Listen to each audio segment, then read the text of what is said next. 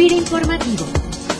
Este podcast es presentado por la Subdirección de Comunicación Institucional.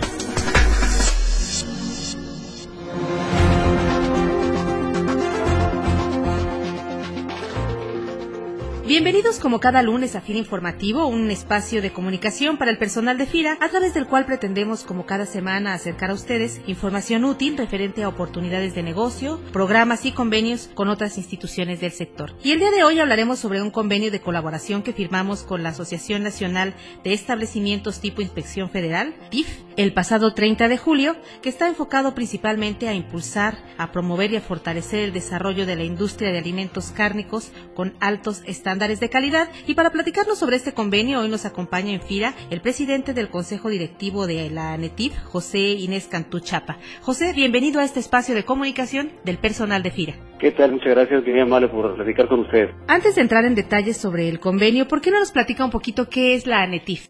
La Asociación Nacional de Establecimientos Tipo Inspección Federal es una asociación de empresarios dedicados a la producción de cárnicos. Conforme ha pasado el tiempo, la Asociación Nacional de Establecimientos TIF ha ido pasando a diferentes etapas. Actualmente el sistema TIF comprende lo que es el sacrificio, que es la primera etapa, el deshuese y cortes, ya sea de pollo, de cerdo, de, bovino, refrigeración y el empaque. Posteriormente son eh, los centros de distribución y además también el procesamiento, por ejemplo, de embutidos, todo lo que contenga más de un 5% de carne es susceptible de ser certificado tipo inspección federal. Más del 93, 94% de la carne que se exporta en México es exportada por miembros de nuestra asociación. Le puedo decir que el 52 o 53% de la carne que se sacrifica en México es sacrificada en establecimientos tipo inspección federal. ¿Cuál, ¿Cuál considera que son los principales retos de aquellos empacadores que incluso ya teniendo la certificación, qué mejoras, qué oportunidades hay para ellos? Hay muchas oportunidades en el sentido de integrar proveedores, por ejemplo.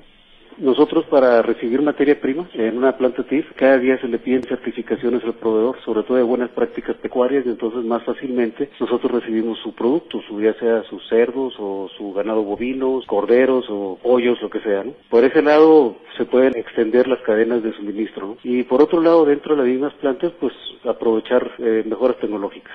¿Cuál es el interés de la ANETIF en firmar este convenio y cómo estará beneficiando a sus socios? Hay muchas empresas que todavía no son TIF y requieren ser certificadas y les interesa ser certificadas como TIF. Para eso se requiere capacitación y se requiere financiamiento. Trabajar con FIRA, por un lado, por el reto de la capacitación y también por el financiamiento que necesitan nuestros socios para poder desarrollar tecnologías y desarrollar volúmenes que se requieren para cumplir con contratos que se establecen con el extranjero o bien con las cadenas de autoservicio o con clientes que se dedican al procesamiento de productos aquí mismo en México. Yo creo que es un balance de todo, de lo que es financiamiento, lo que es la capacitación y la extensión, el auxilio que le podemos dar a todos los socios. Yo creo que todos los socios están interesados en este convenio. Fue muy bien recibido. ¿Qué oportunidades detectan con la puesta en marcha de este convenio y por qué hacerlo con FIRA y no con cualquier otra institución similar en el sector? Bueno, en sí, en general, eh, con FIRA nosotros eh, pensamos que es una institución pues, muy importante, está muy relacionada con el ámbito de nuestros negocios, ¿no? que estamos muy relacionados con la producción pecuaria. Y yo creo que FIRA tiene muchos años de experiencia en eso. Básicamente por eso, y además de que eh, hemos tenido una, una buena relación en este inicio, se avanzó mucho en la constitución de este convenio y, y yo creo que pues hay que tener fe en el futuro y que vamos a poder hacer grandes cosas.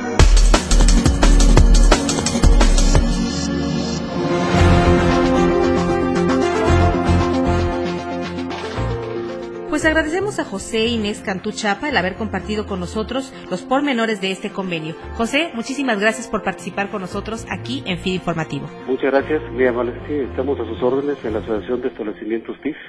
Y este lunes enviamos desde Morelia un saludo afectuoso a nuestros compañeros Esteban Michel del CDT Villadiego, a Piedad Elizabeth Solano de la Agencia Parral y a José Carlos Tavera de la Subdirección Regional de Crédito del Sur, quienes esta semana nos enviaron su comentario sobre el podcast y recibieron una útil y práctica alcancía, cortesía de la Conducef y FIRA Informativo.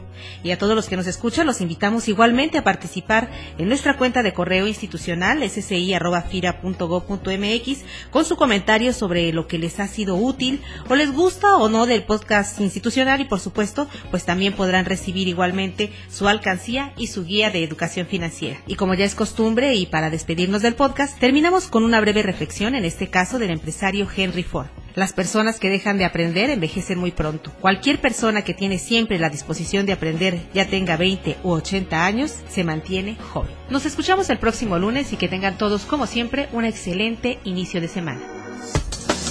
La Subdirección de Comunicación Institucional presente. Pira Informativo.